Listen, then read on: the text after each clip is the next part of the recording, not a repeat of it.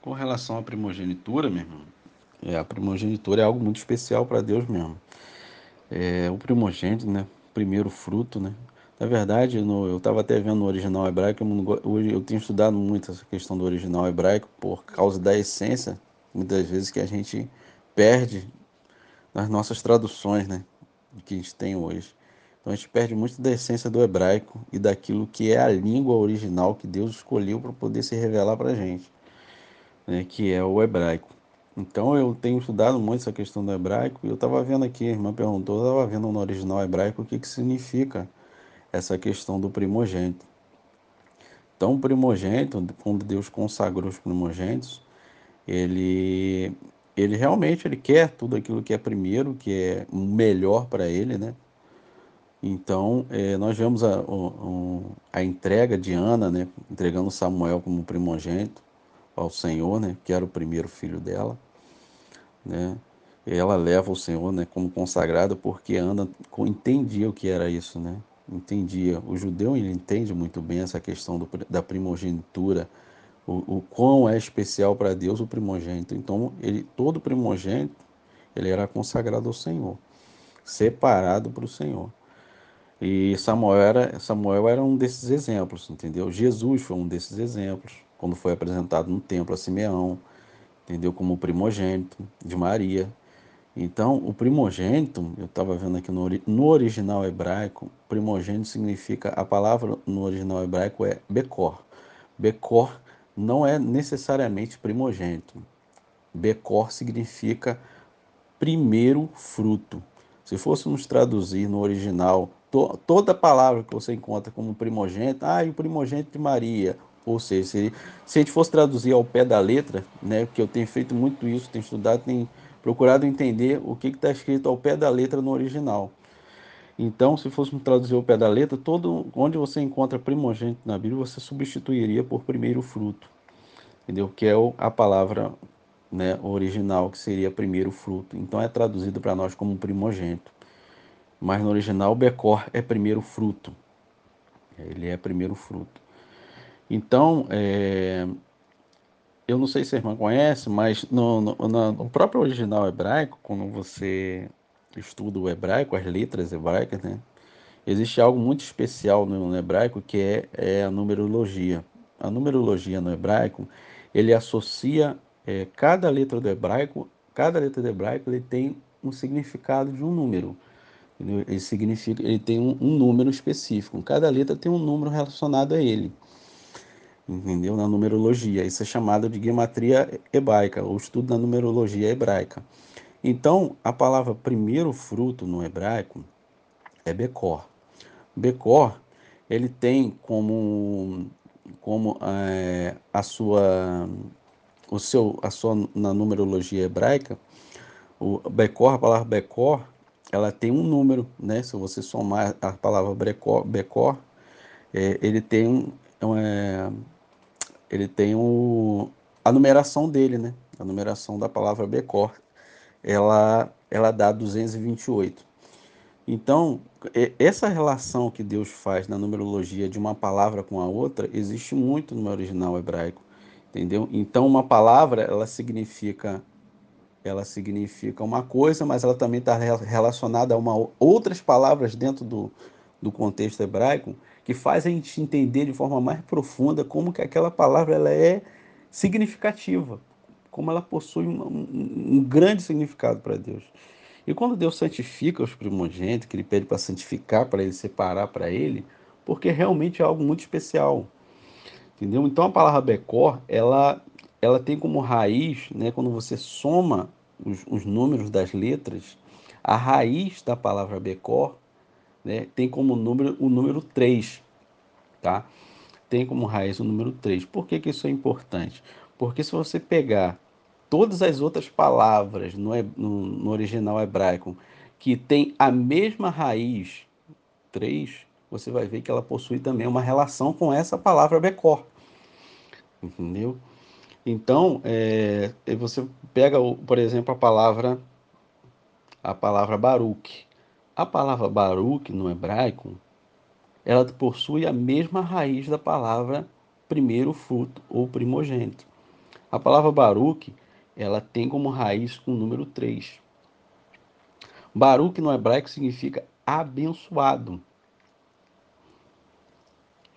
Entendeu? A palavra Baruch é abençoado. Então, quando Deus pede para santificar os primogênitos, é porque realmente o primeiro fruto para Deus é abençoado, é separado.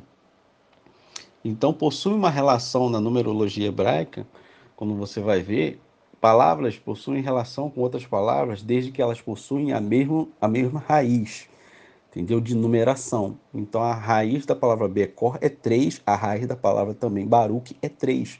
Baruch é abençoado, que é primogênito, que é primeiro fruto. Também, assim como a palavra é, querubim, a palavra também querubim tem como raiz o número 3. Entendeu? Então, Baruch, é, querubim e e querubim e primeiro fruto são palavras que, que possuem o mesmo número, o mesmo número, a mesma raiz, número 3 como raiz. Então, essa, essas palavras estão entrelaçadas, relacionadas entre si por causa que elas somadas no final dela, a raiz delas é, é 3. Então, o, o primogênito, né, ele tem essa questão da pomposidade, né? Ser comparado, ser comparado com um querubim, né? O, o primogênito geralmente é aquele filho, o filho mais preferido, mais amado, mais, né, que ele tem um, um, uma certa postura, né? E, né? Você vê que ele tem um, algo especial, né? Primeiro fruto ele tem algo especial, por isso que Deus sempre exigiu para ele esse primeiro fruto.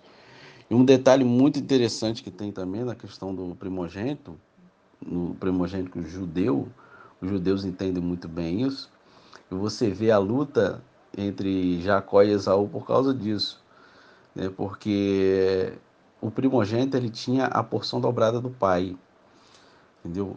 Todo, toda a herança, quando ela era dividida, o pai, se ele tinha dois filhos, ele teria que dividir a herança em, é, entre os dois filhos. E o filho primogênito sempre tinha a porção dobrada. Entendeu? Se, então, por exemplo, o pai estava prestes a morrer, ele queria dividir a herança, hoje o pai já tinha morrido e ia dividir a herança, né? Então dividia essa herança é, do, do pai em três partes. Duas partes eram para o primogênito, o primogênito sempre ganhava a porção dobrada do pai, o primogênito sempre tinha a porção dobrada. E o, o segundo filho, ele ficava com um terço da herança. O, o primeiro filho ficava com dois terços, o segundo filho ficava com um terço da herança. Essa era a porção do primogênito, porção dobrada da herança do pai. Agora, o mais importante disso, o mais importante, o melhor disso tudo, do primogênito, era a questão dele ter as bênçãos do pai quando o pai estava prestes a morrer, como foi o caso de Isaac, ele entendeu que ele estava prestes a morrer, então ele queria proferir uma bênção sobre Esaú. Entendeu? Então existia essa questão da bênção. Assim também quando com, com Jacó, quando Jacó está para morrer, ele chama os filhos para poder abençoar os filhos. Então essa questão de abençoar o primogênito era muito importante. É, não era não, é muito importante. É, não era não, é muito importante pai ele entendia que ele tinha as palavras de bênção para poder abençoar o primogênito, aquele que era o seu primogênito. Então ele, ele fazia profecia sobre a vida do primogênito. Entendeu? Então você vai ver lá no, em, em Gênesis 46 ou 49 que Jacó ele chama seus filhos para proferir as bênçãos sobre eles por causa justamente disso, né? E, e também Isaac também entendia que ele precisava profetizar sobre o filho dele as bênçãos que Deus tinha para ele. Essa era a parte mais importante, mais importante. Independente da bênção financeira, a bênção de o pai sentar, é, impor a mão sobre a vida do filho e declarar as bênçãos do Senhor sobre ele, então o, se o pai servia ao Senhor, como era no caso de Isaac, o Espírito do Senhor vinha sobre ele e ele começava a profetizar sobre o filho aquilo que Deus tinha para ele. E essa era a parte mais importante. Por isso que quando Esaú vende o direito de primogenitura dele, ele vendeu a melhor parte, ele vendeu o mais importante, que era as profecias do, do que ele seria no futuro. O que, que Deus ia dar para ele no futuro. Entendeu? O que, que ele seria no futuro para o Senhor, para para sua nação, para, para seus descendentes. Você entende? Então, tinha essas duas questões aí muito importantes do, do da benção da primogenitura. É, não só a benção financeira, mas a, a parte mais importante que era a benção do pai. Que era a benção do pai. O pai profetizar sobre o filho que ele seria alguém que ia ser líder, que ia reinar, que ia ser chefe, que ia ser isso, que ia aquilo, ser, ser isso, ser aquilo, entendeu? Então, é, o, o, o primogênito também está associado à questão de ser o, chefe, o chefe da casa, aquele que é o primeiro no hebraico, é tido muito, muito sobre, muito nessa, nessa linha de ser o, aquele que lidera, né, o, a família, etc. Entendeu? Então existe essa, essa parte muito importante do, do, da benção da primogenitura.